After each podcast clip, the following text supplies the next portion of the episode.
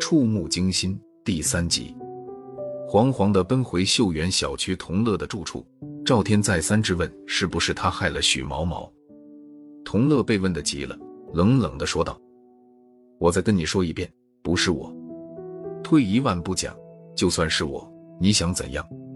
别忘了，你也是参与者。”赵天顿觉不寒而栗，伤害许毛毛的十有八九是同乐。同乐一向自私骄狂，二十万美金三个人分，一人还拿不到七万，而两个人分，一人就是十万。不，如果同乐动了独吞的念头，那下一个倒霉的将会是我。同乐，别把事情做绝。扔下话，赵天摔门而去。身后，同乐跺脚大嚷。你以为老子是吓大的？夜色已深，赵天越想越心慌。他许毛毛和同乐是大学同学，两年前毕业后都在秀园小区租了房，准备合伙开一家公司。但手头没钱，开公司的事一直是八字没一撇。如今那笔二十万的美金旁落的可能性已不大，难保同乐不会起歹心。念及此。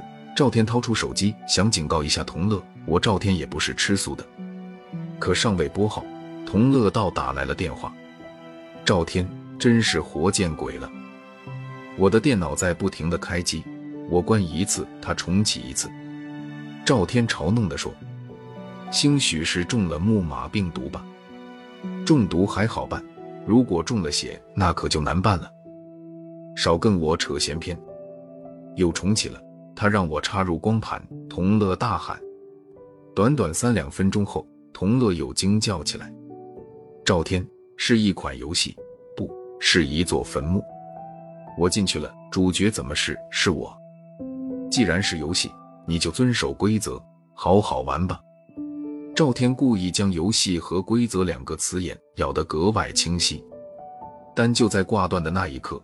一声撕心裂肺的尖叫骤然撞进了他的耳骨。啊！赵天咒骂着挂了机，暗暗思忖：同乐，你不是要骗我过去对我下手吧？